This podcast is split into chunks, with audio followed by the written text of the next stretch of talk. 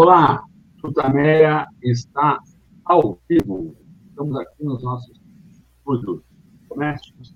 E do outro lado da tela, conversa conosco o de tarde, o jornalista José Luiz Del Roi, um dos um profundo conhecedor da situação da Rússia e das, das, questões internacionais, vamos conversar com ele sobre esses temas.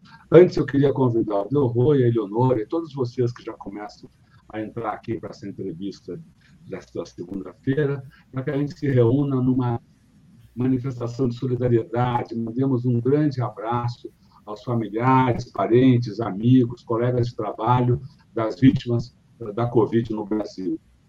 São vítimas do vírus mas são vítimas de uma política criminosa genocida. Todos nós sabemos que o número, esse número terrível que enluta o país, o número de mortes poderia ter sido muito menor se Bolsonaro tivesse minimamente obedecido às orientações da Organização Mundial da Saúde, das instituições médicas e científicas brasileiras. Em vez disso, ele se somou ao vírus, provocou aglomerações, foi contra o uso de máscara, atrasou a, a, compra de vacinas, e o resultado são esses números. Temos hoje, em números oficiais, 664.139 vidas perdidas por causa da política de Bolsonaro na, pandemia. São 30 milhões 564 mil 536 casos, resultado de uma política determinada a espalhar a doença pelo Brasil uma tragédia e é um crime. Eleonora. Delroy, muito obrigada por você estar aqui hoje, nesse 9 de maio de 2022.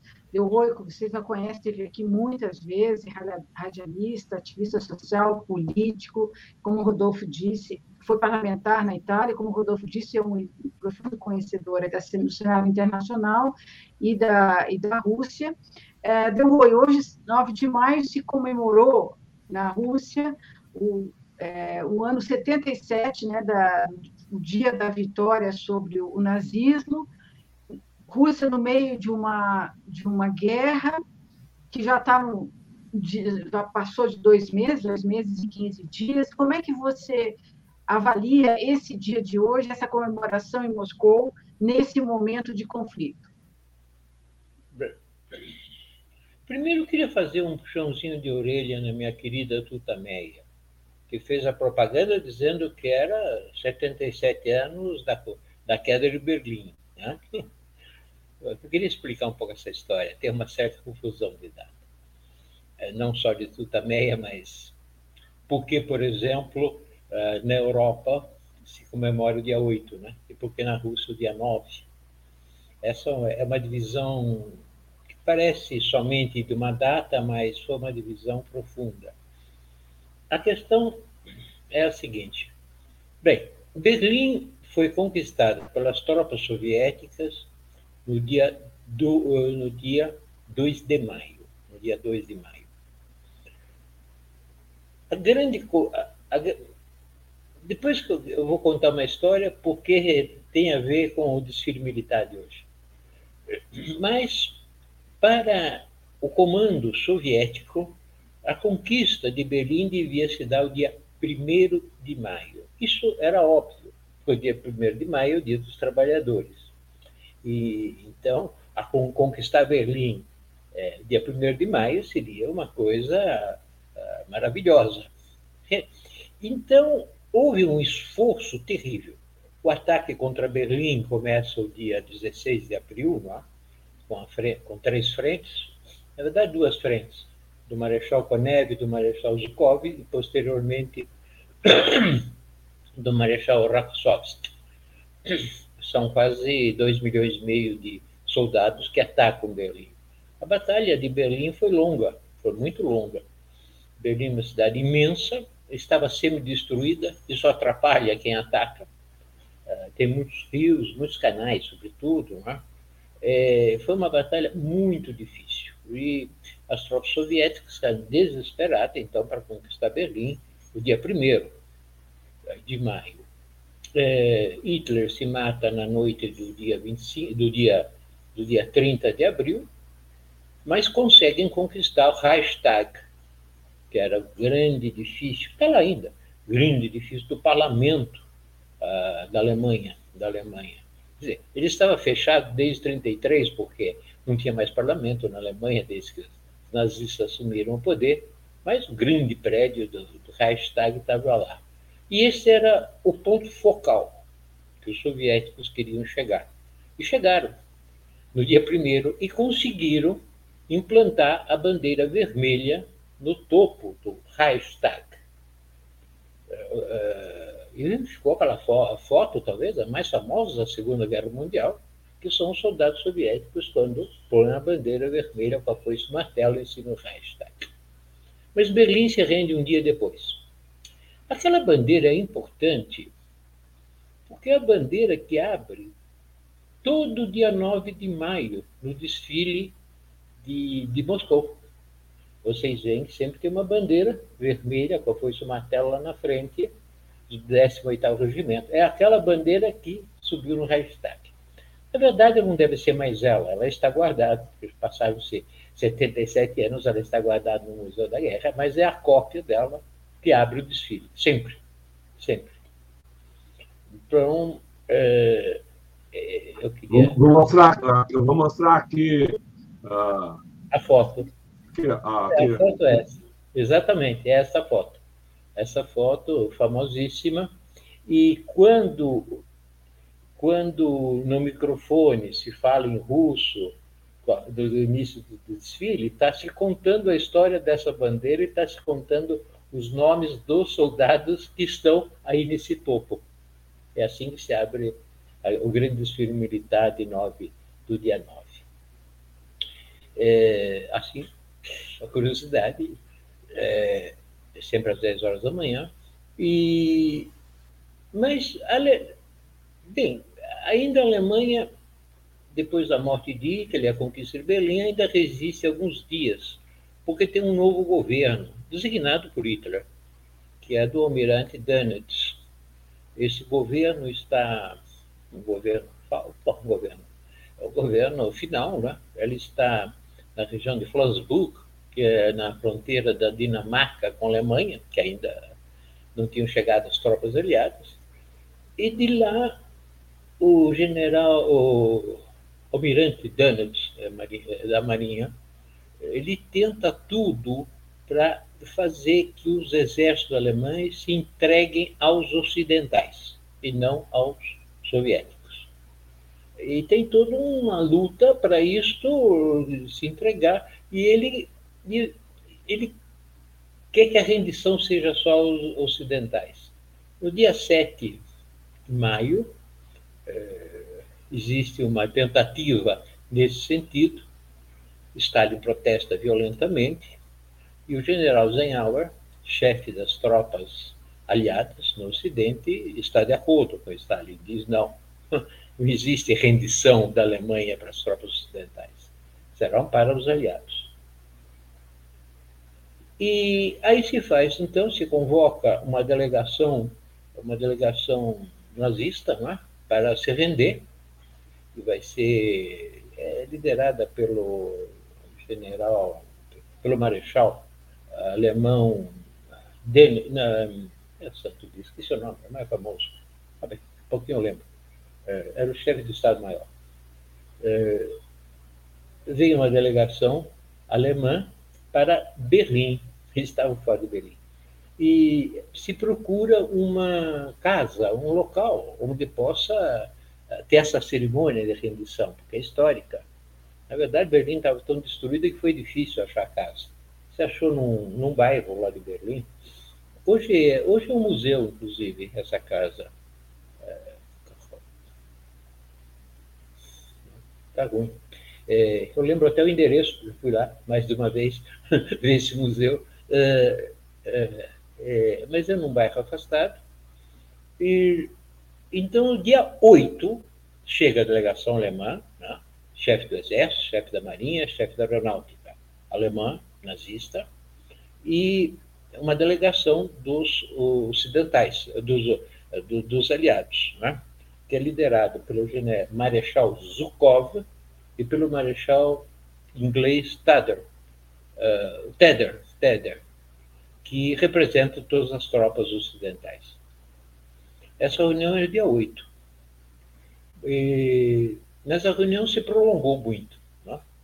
De qualquer forma, no documento oficial está que as tropas, que a Alemanha se rende no dia, na hora 23 e 1 minuto da noite do dia 8, uh, em Berlim.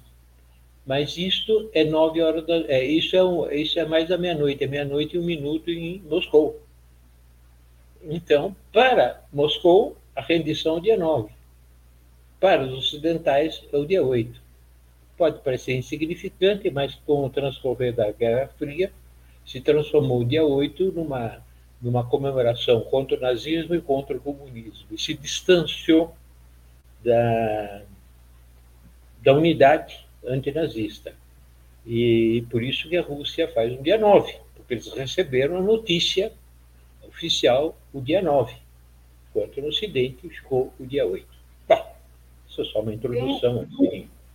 hum? é, tem a foto aqui, Delgoio, tem a hum. foto aqui é, desse livro justamente sobre o, o do Marechal Zhukov, que ele narra as, enfim, as, as batalhas cruciais da Segunda Guerra, e na uhum. capa tem essa foto de Berlim, atrás está o portão de Brandenburgo, que está parcialmente destruído, os marechais Zhukov, Rokovsky e os generais uh, Solo, Sokolovsky, Marinin, caminham com o marechal inglês Montgomery de Boina, é, enfim, nessa, nessa para essa, essa unidade.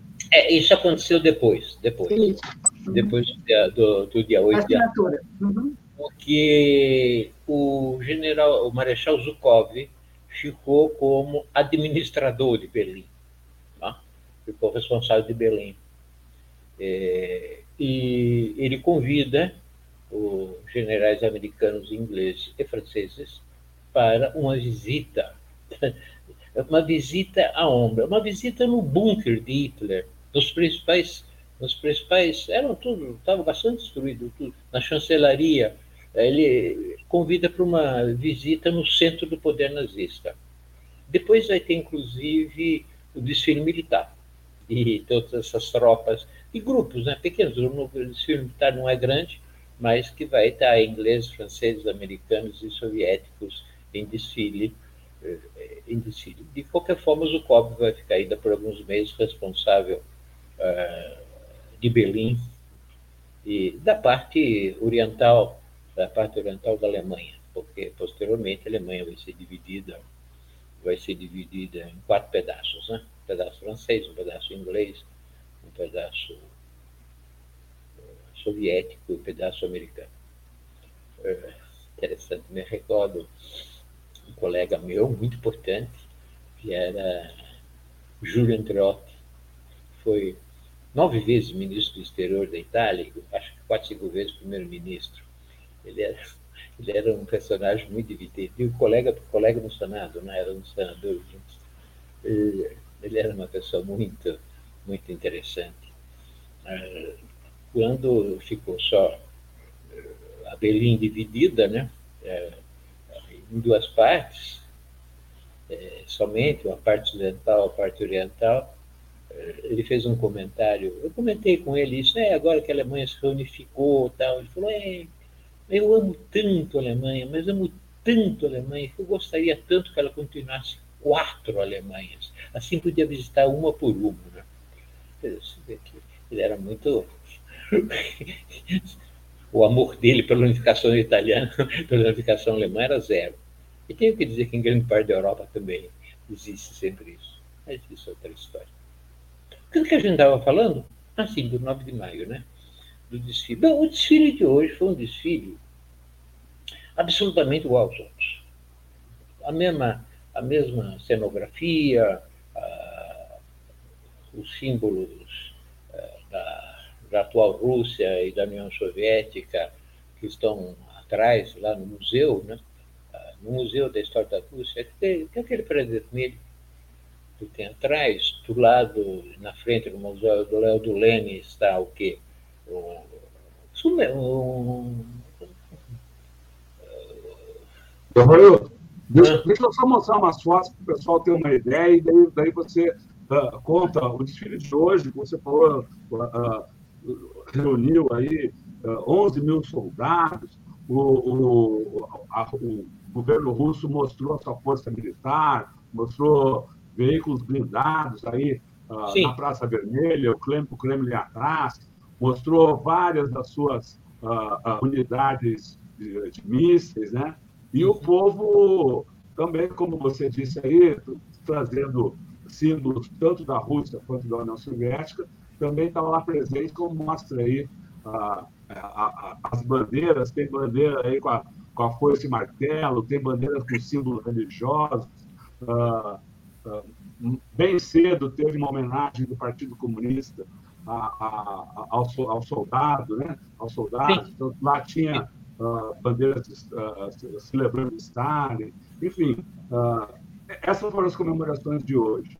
E o significado delas, para além da, do dia da vitória? Eu não entendi, me pergunta de novo. O, o, significado dessa afirmação da Rússia como nacionalidade, como nação, uh, uh, para além da vitória contra o nazismo para os dias de hoje.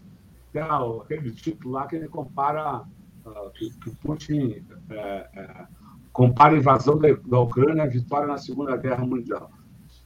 Você. Sim, eu vou. Aquela foto, eu quero falar, aquela foto última que você mostra a população, né? Em geral com bandeiras vermelhas e com retratos, aquilo é uma coisa separada do grande desfile militar. Né? É, aquilo se chama o Regimento Imortal. São os descendentes dos, dos soldados, soldadas, né? homens e mulheres mortos na guerra que desfilam com os retratos dos seus avós, alguns pais ou avós que morreram na guerra. É, o desfile do Regimento Imortal é uma coisa que se realiza em outras cidades também, não apenas em, não apenas em Moscou. Aliás, como o desfile militar também se realiza em outras cidades, não apenas em Moscou. É, é, é, é, é o momento mais, assim, mais emocionante, é aquele desfile popular, popular. Bem, é claro que hoje Putin fez um discurso que ele fez um discurso nacional, nacionalista da profunda da profunda Rússia. Por isso que no discurso ele é um discurso calmo, é um discurso um discurso melancólico, quase triste. É, inclusive no desfile militar não tem nenhuma das armas eh, vamos assim dizer, especiais. Foi calmo, um discurso calmo. Discurso e um desfile calmo. Ele se chama a história profunda russa, por isso que ele fala de generais e de heróis heroínas populares que combateram contra a invasão napoleônica de 1812, ou que morreram na Guerra de Crimeia, eh, em 1800 58, 56, 57. Na Guerra da Crimeia, quando, a, quando foram atacados pela Inglaterra, pela Itália, por Inglaterra, eh, pela França, foi atacado pelo Ocidente. Né? Então ele cita, ele cita esses heróis para ligar à situação atual. Nós sempre fomos atacados você fazer as contas, nós sempre fomos. Depois cito, evidentemente, os heróis da Segunda Guerra Mundial, claro, também, né? É, que nós sempre fomos atacados. Somos uma grande nação, sempre fomos atacados, nós sempre resistimos. Nunca fomos derrotados, sempre, sempre resistimos. Eles chamam este, este patriotismo histórico. E chama também uma coisa interessante, que é normal, mas é interessante. A Rússia é o país dos 100 povos, quer dizer, não existe os russos, existem tantas nacionalidades dentro da Rússia. Ele chama unidade e glorifica que praticamente todas essas, essas nacionalidades mandaram soldados nesse momento para resistir à pressão e ao ataque da OTAN na região do Donbás, né? sobretudo da Ucrânia. É, é também bastante, digo, quase melancólico, porque é um minuto de, de, de recolhimento pelos mortos dos soldados atuais em Donbás. É, é melancólico porque diz que as famílias dos que foram mortos e feridos não serão abandonadas. E não tem ameaças, não tem ameaças. A única ameaça que tem é que a Rússia resiste sempre. A Rússia resiste sempre. É, tentou justificar a questão da operação especial militar na Ucrânia, dizendo que tentou tudo, a Rússia tentou tudo uh, para não ter acontecer isso. Fez as propostas de paz, fez as propostas para que o Ocidente entendesse a sensibilidade russa, que não, não poderia aceitar um novo ataque, que estava na hora, que estava poucas horas, que eles só interviram, porque estava poucas horas antes de uma operação muito forte contra a população russa da Ucrânia, é, recordou, recordou. É, às vezes não se fala disso, né? Mas no dia 2 de maio de. sempre esse mês, é, de 2014, muitos, muitos russos comunistas, sobretudo, foram queimados vivos em Odessa. Dezenas e dezenas foram queimados vivos pelos batalhões Azov no momento do golpe, no momento do golpe que eles deram né, contra o governo eleito da Ucrânia. É uma recordação muito oportuna também, muito oportuna. Quando a gente diz dezenas de mortos, é que nós não sabemos até hoje. Não foi feito nenhum inquérito na Ucrânia, nenhuma investigação, nenhum inquérito para saber quantos foram queimados vivos nas pra, na Praça de Odessa. Uma das coisas que eu acredito que as tropas russas querem é chegar nesta Praça de Odessa, nesse conflito atual. É, vai, vai ser bastante árdua, áspera, difícil, triste pelo número de mortos e feridos que haverá, mas os russos avançarão até o décimo.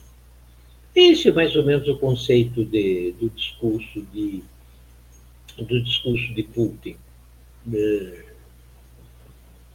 eu não vejo outro, não vejo outro. Eu vi muito pouco, eu vi muito pouco o dia não me permitiu ver todo o desfile com calma, mas me parece isso. E como é que você está vendo o andamento da guerra? Porque militarmente há muitas análises que dizem que a Rússia já ganhou, mas ao mesmo tempo essa, as negociações se é, se é, protelam, não há negociação, não há, não há interesse nem dos Zelensky, nem dos, dos Estados Unidos de acabar. Como é que você vê essa, esse, esse andar da guerra? Bom, os Estados Unidos não permitirá jamais o Zelensky de ir para uma negociação. Esse é um problema sério. Você tem que fazer uma negociação com o governo Zelensky mas esse governo não tem autonomia, não tem liberdade de fazer a negociação. Quem comanda está lá do outro lado do Atlântico, mandando muita arma e muito dinheiro. Mandará arma e dinheiro até que o último ucraniano morra. Esse é o conceito. Uh, então é uma situação complexa. Os, russos estão numa guerra que eles não consideram guerra, né? operação especial eles estão com uma pequena parte das suas forças armadas envolvidas ali. Uma pequena parte. Exatamente porque não há uma guerra declarada. É, eles devem estar com lá, seguramente, com bem menos de 10% das suas forças armadas normais. Mas, sendo assim, não pode se negar que todos os grupos uh, Azov e integrado com a SOV, que são grupos de, de extremistas, bandeiristas, né, se diz lá, né, do líder Bandeira, que combateu junto com os nazistas na Alemanha, ucraniano, que combateu contra os russos, junto com os nazistas, é, são muito bem preparados, muito bem armados e, sobretudo, ideologicamente são notáveis. São realmente, vamos assim dizer, nazistas convictos. Quando houve o golpe de 2014 na Ucrânia, tem algumas entrevistas com os líderes de Azov, que são esses batalhões de extrema-direita, e eles dizem, olha que maravilha, agora nós conquistamos a Ucrânia. Como a Ucrânia é um país importante da Europa, nós temos uma ótima plataforma para conquistar a Europa toda. É, isso, eles estão convencidos disso. Então, lutam, lutam com, com alguns cálculos dizem que eles são mais de 100 mil. E, e mesmo um dos chefes, Palamar, Palamar eh, um dos chefes de Azov, declarou, mas nós somos o exército da Ucrânia. Isso transformou na verdade. Se vocês veem os combates, vocês não veem um nome de um general ucraniano. E quase sempre vocês não veem tropas, tropas muito oficiais do exército. Eh, são os Azov, hoje anexado ao exército. Então, é uma tropa, ideologicamente, muito bem, muito, muito decidida. Numa guerra total, com as armas atuais, é um massacre para a população. A Rússia também tem esse problema. Não só não está usando todo o seu exército, mas também não, não pode passar o trator. Seria um massacre da população ucraniana. E também não quer perder muitas vidas russas. Quer ser então, é uma guerra que a, que a Rússia avança muito lentamente, muito lentamente. Mas, enquanto isso, a, concretamente, a Ucrânia vai sendo destruída. Vai sendo destruída. Sua economia não existe mais, é totalmente mantida pelo, dinheiro que chega da, da União Europeia, aquela quantidade imensa de armas que chegam de tudo quanto é lado para estender, como eu já disse, a luta até o último ucraniano, né? é uma coisa muito cruel, muito cruel. É difícil no momento uma negociação. É claro que o Putin hoje foi muito, muito, muito moderado, que está é, implícita uma, uma possibilidade de negociação. Agora, com quem? Com quem? Esse é o grande impasse. Uh, havia especulações, uh, só reafirmando isso que, você acaba de colocar, havia especulações de que Putin uh, hoje aproveitaria o momento aí do dia da vitória, o, os festejos, para ir além e, e oficialmente declarar guerra não fez isso. Ao contrário, manteve-se num. cozinhando galo, como a gente diz lá no, no Rio Grande do Sul. Né? Ficou uh, nessa. nessa uh, manteve a mesma posição bem equilibrada, mais firme. É, é, é, você acha que é, nesse, é isso que é assim que ele vai continuar se comportando? Porque essa, esse comportamento da Rússia, se evita uh, o morticínio, ao mesmo tempo, uh, dá espaço, dá chance para a guerra uh, midiática, que, em, na qual a Rússia vem perdendo feio, né? ou pelo menos entre os, a mídia a, a, a, dominada pela, pela política norte-americana. Bem, mas não, não, não existe possibilidade. A mídia ocidental ela é totalmente, com raras exceções, ela é totalmente manipulada por alguns centros. E basta. Se o Putin declarar que é santo, sei lá, o Papa declarar que o Putin é santo, não vai fazer isso, eu só estou brincando. Aí a mídia, a mídia ocidental não vai pôr isso. Não tem. Vai sempre falar mal. Ela sempre fez isso. Vai sempre falar mal.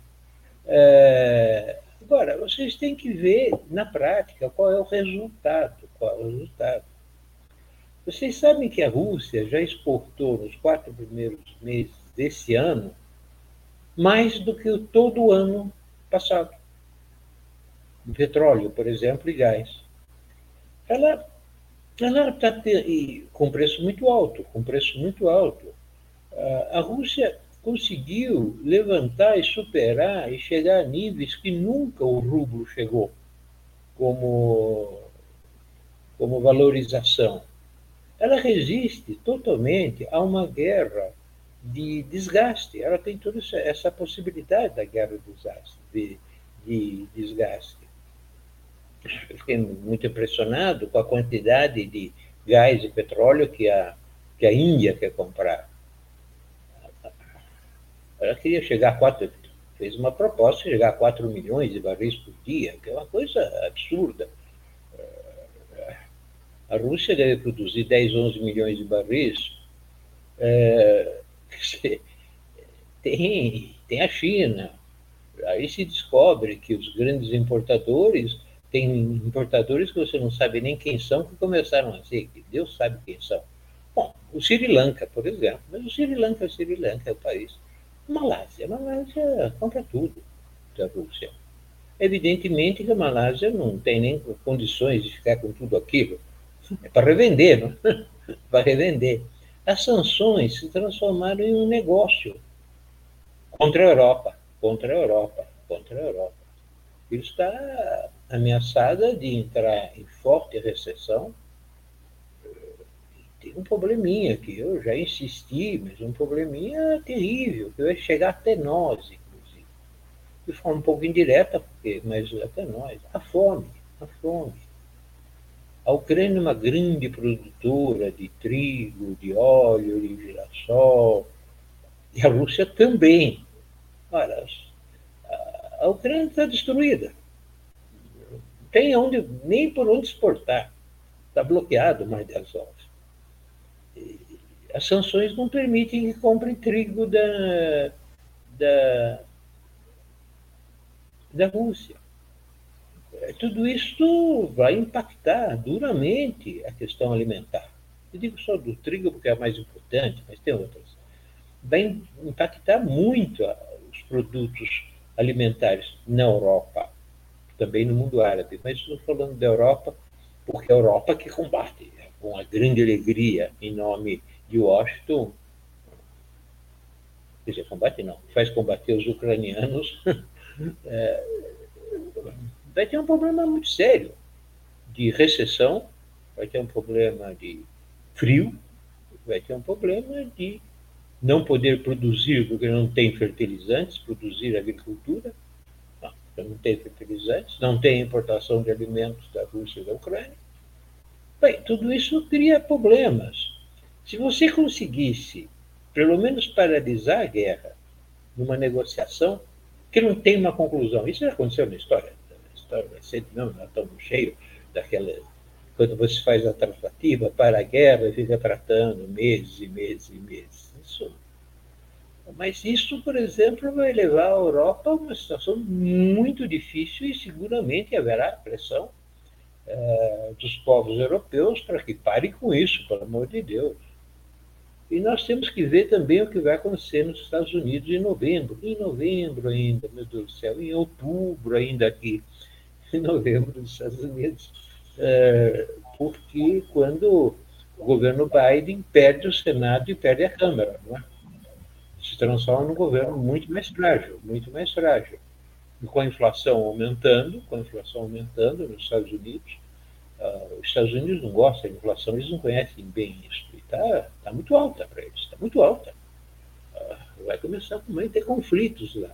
Então não é a Rússia que vai estar com problemas de, como eu posso dizer, de ser uh, sólida, sólida. Seus povos estão, eh, vamos assim dizer, irmanados. E eu não vejo o governo Putin debilitado, debilitado como apoio popular, como apoio popular. Aliás, ele passou de 50%, ele estava se debilitando e aumentou para uma e aumentou muito nesse conflito. Então eu acho que o problema está mais é, me desculpe, tem muita obra aqui ao lado. Ah, até no domingo, mas é justo. Então, vamos do lado ocidental do que o lado russo nesse momento. Sem falar que a sua aliança com a China aguenta, aguenta muito bem, continua a desenvolver projetos, projetos, projetos. Uhum. Esse anúncio que foi feito ontem pela Casa Branca, é, dizendo que o G7 se comprometeu a reduzir as importações de petróleo russo, é uma, uma divulgação muito imprecisa, não dando prazos, dizendo que você acha que isso vai acabar, as sanções vão acabar caindo no, no vazio, não vai haver uma, um torniquete em torno da Rússia, como é, os Estados Unidos esperavam? Não é possível. Como eu falei, da questão do alimento, da questão do gás, da questão do petróleo, da questão de alguns, alguns alguns metais, alguns metais que são absolutamente indispensáveis para a indústria da Europa Ocidental, da Alemanha, por exemplo, não é possível. Eles vão ficar fazendo esta, essas sanções é, culturais, proíbe artista de viajar, é, aéreas. Pense um pouco. Proibir que aéreos russos entrem no espaço no espaço aéreo da União Europeia. Que delícia! Aí a Rússia faz ao contrário. E aí como é que você se liga a União Europeia à Ásia? Meu Deus do céu, estão quebrando a minha. Estão quebrando aqui a minha. minha... Bom, daqui a pouco não vão parar, realmente. Eu... Impressionante. Uh, não estava previsto isso, me desculpem. é, praticamente corta a Ásia, corta a Ásia da, da, da Europa. Você sai, você sai de Berlim para ir para o Japão, como é que você faz? Complicou, né? Fazem, é por, complica, fazem as contas. Vocês olham o globo, não o mapa plano, olham o globo. Como é que faz? São, são sanções suicidas contra você próprio. Alguma coisa eles vão ter que Pode aguentar algumas semanas, mas não, não, não, não são sensatas. São traçadas em Washington. É sensato para o Washington, é totalmente insensato para a Europa. Uh, Delroio, e a posição do governo Bolsonaro te surpreendeu nessa coisa toda? Que, como explicar é, o, como o governo brasileiro está atuando, está votando nessa, nesse conflito? Bem, eu acho o seguinte: o governo Bolsonaro ele tem que responder a poderes fortes. É, ele é sensível ao governo, a poderes fortes. E um poder aqui, sem dúvida nenhuma, muito forte é o tal do agrobusiness. É forte. É, nós estamos sem fertilizante, gente. Se não chega o fertilizante russo, nós não temos nada que substitua. E nós vamos ter, não vamos ter uma safra. Isso significa para nós um aumento de custos grande, mas não é tanto isso. Porque grande, boa parte da nossa safra é exportada mesmo, mas significa uma perda de bilhões e bilhões e bilhões de dólares para o agrobusiness. Não vamos poder exportar soja, não vamos poder exportar tanta coisa. E a carne? Se você não tem soja, você vai ter problema na alimentação animal. É? Nós somos grandes exportadores de carne. É, e sobretudo para a Rússia. E sobretudo para a Rússia. E sobretudo para a Rússia. Ora, então você veja que alguns setores econômicos são duramente afetados, duramente afetados. E eles pensam e como, no momento, não existe uma pressão forte dos Estados Unidos uh, sobre, uh, sobre o Brasil, nós somos um momento um pouco feliz, unicamente essa questão, nesse momento terrivelmente infeliz. Já, que Galeano dizia isso. Estou feliz é o país latino-americano que não tem embaixador americano, né? E ele é um país feliz. Nós estamos sem embaixador dos Estados Unidos. É um momento Eu acho que a pressão norte-americana sobre o Brasil, pela própria constituição do governo, um governo de extrema-direita, e mais essa pressão do agrobusiness, que não perde muito, abriu um pouco um espaço. E Bolsonaro segue o espaço aberto pelo, por essas pressões de, de grandes grupos econômicos. Ele não sofre a pressão de sindicatos, é, isso é a pressão do, mas dos grandes grupos econômicos, ele sofre a pressão. E depois tem uma outra coisa, que é o seguinte, bom, ele, bom esqueci. O Itamaraty, de certa forma, tem levantado a cabeça, depois de três anos, de três anos de subserviência vulgar, horrível, tem levantado a cabeça e tem tentado, tentado num conflito interno, eh, ter uma posição soberana. Tem tentado, sem dúvida nenhuma. Eu acho que dentro dos conflitos entre exército, miliciano, eh, igrejas pentecostais, etc., Bolsonaro se preocupa muito pouco com Itamaraty. Né? Eh, então, então, então deu esse respiro. Eu acho isso, né? Bom, isso leva, claro, à pergunta, sei que já está aí no, no, seu fim do, do, tempo, mas isso leva à pergunta sobre os Estados Unidos e a campanha eleitoral brasileira. Muitos leram essa capa da revista Time como um, um, um indício de que o establishment norte-americano engole um outro mandato de Lula. Essa essa não, esse não alinhamento automático do Bolsonaro aos Estados Unidos. É, você vê nesses movimentos todos uma aceitação maior do Lula para os Estados Unidos? Eles vão. Como é que eles devem se comportar daqui para frente quando a campanha vai esquentar? Bom, eu acho o seguinte: aqui, aqui é o puro, o puro achismo, porque é difícil. É. Eles devem estar pensando lá em Washington o que fazer. Bolsonaro não é independente dos Estados Unidos. Bolsonaro é totalmente ligado, completamente ligado ao trumpismo, aos setores do Partido Republicano, que hoje são oposição ao Washington. Então, ele é ligado à oposição ao Biden. É, porque todos os grupos também, pentecostalista, todo grupo sobre costume, e, e contra os movimentos negros, e contra.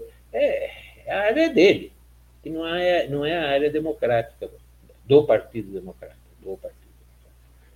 Então, tem esse afastamento objetivo. Eu vejo difícil os Estados Unidos apoiar claramente Bolsonaro. Está é, difícil, eles gostariam de uma bonita terceira via, né? Devem sonhar com uma linda terceira via.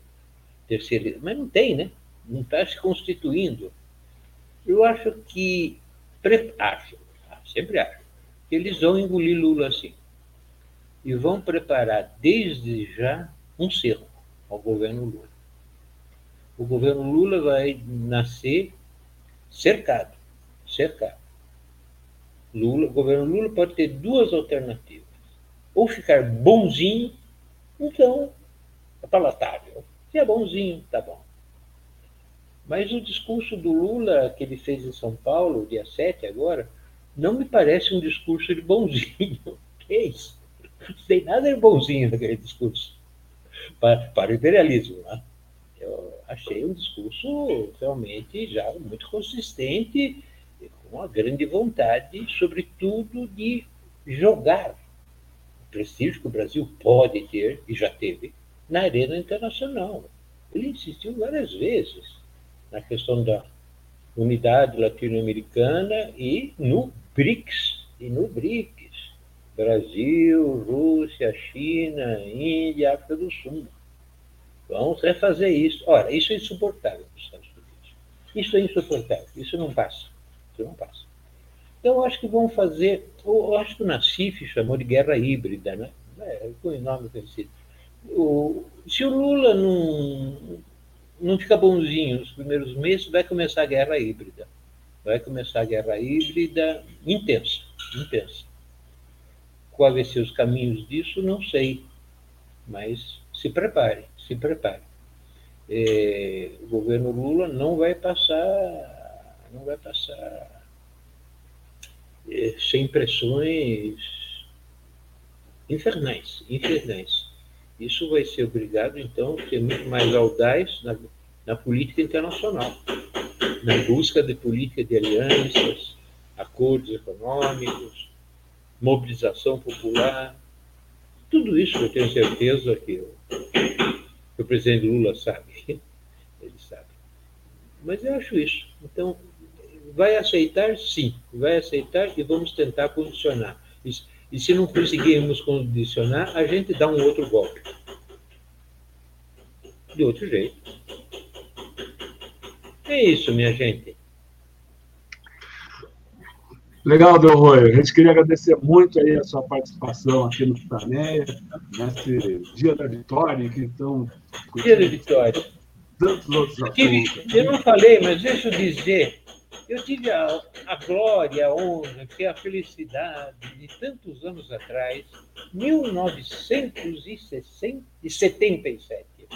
Eu estava lá na Praça Vermelha convidado para ver o desfile fiquei impressionadíssimo, meu Deus do céu, quando passava aqueles foguetes, mas foram, foram dias para mim, eu fiquei muito comovido também, realmente, com a, com a, como eu posso dizer, com o número de mortos, com o sacrifício dos russos naquela guerra. Né?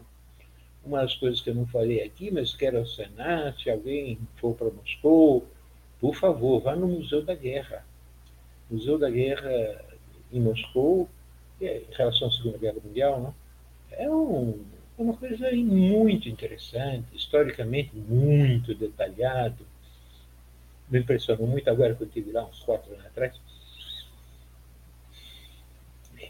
Bom, depois, já que você tocou no assunto, Uh, conte um pouquinho mais lá. Você, você vamos só contar. Não, não, vamos só. Você estava com quem você estava lá no, no, no, acompanhando o desfile. Conte um pouco aí. Não, não está. No desfile eu estava humildemente lá com os humildes.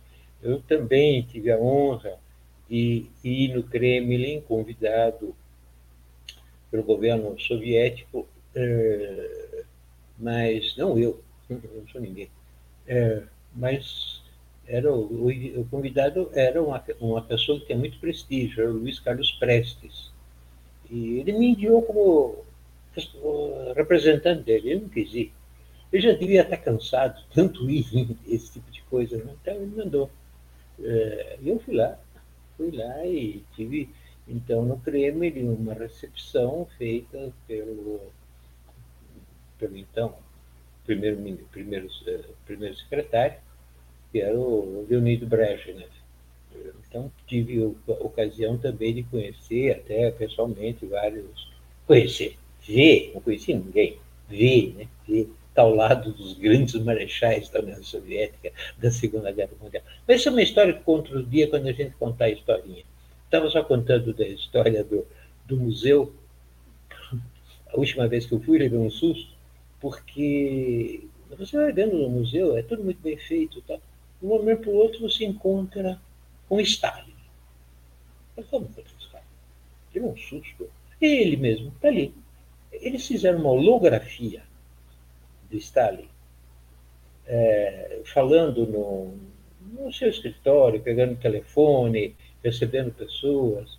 Eles conseguiram recriar uma holografia que é perfeito. Você, se não está preparado, você sai correndo de lá. Muito bem feito. Então, recomendo o Museu da Guerra, o Museu da Guerra, que é também o Museu da Paz, porque é, tão, é tanta, tanta demonstração do sacrifício né, daquele povo que você tem que pensar também no amor à paz. Bom, falei demais. Meus queridos.